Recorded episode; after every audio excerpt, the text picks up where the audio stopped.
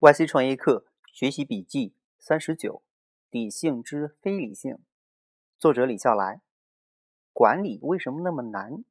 第十四课里，Cat Roberts 指出了根本原因：Basic reason is people are irrational。最基本的原因就是人们是非理性的。如果每个人真的像宏观经济学教材里所说的那样，都是理性的个体，那么几乎所有的组织都不需要管理了，只需要最基本合理的章程，而后每个人依法办事就行了。可事实上呢，人们都是非理性的。不过这个解释并不能让人透彻的明白真实的机理。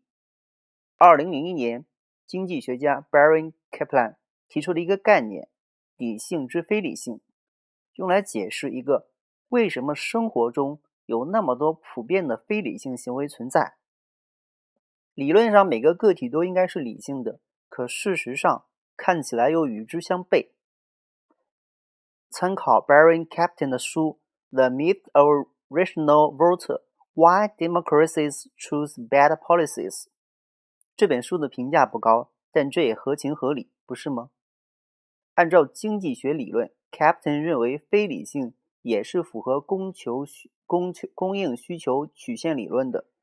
当非理性的行为成本变低的时候，其需求就会相应的变高；当错误的成本实际趋近于零时，非理性的需求就无限高。而事实上，当一个非理性的行为构成的错误成本很低，人们就会放松对自己的要求，不在意自己是否是理性的了。这就解释了为什么很多人不那么笨，但却常常犯逻辑错误，常常被感知偏见所影响，或者常常被情绪所左右。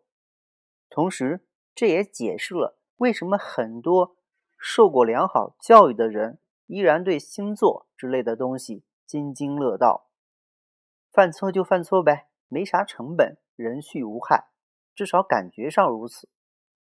进入二十一世纪，心理学几乎成了最重要的学科之一。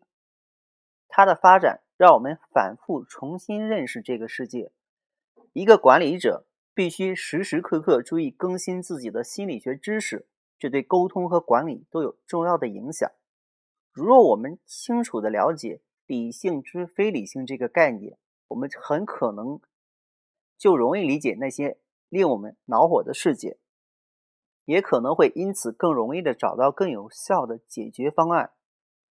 如若你在工作中发现团队成员有不理性的行为，第一件要做的事情不是去训斥他或者批评这种行为，而是去想是不是这种行为的成本太低造成的。如果是，不需要批评，不需要训斥。只需要想办法提高那个成本就可以了。另外一个与之相关的，也是更有趣的概念是 public choice theory。有兴趣的话，不妨去看看。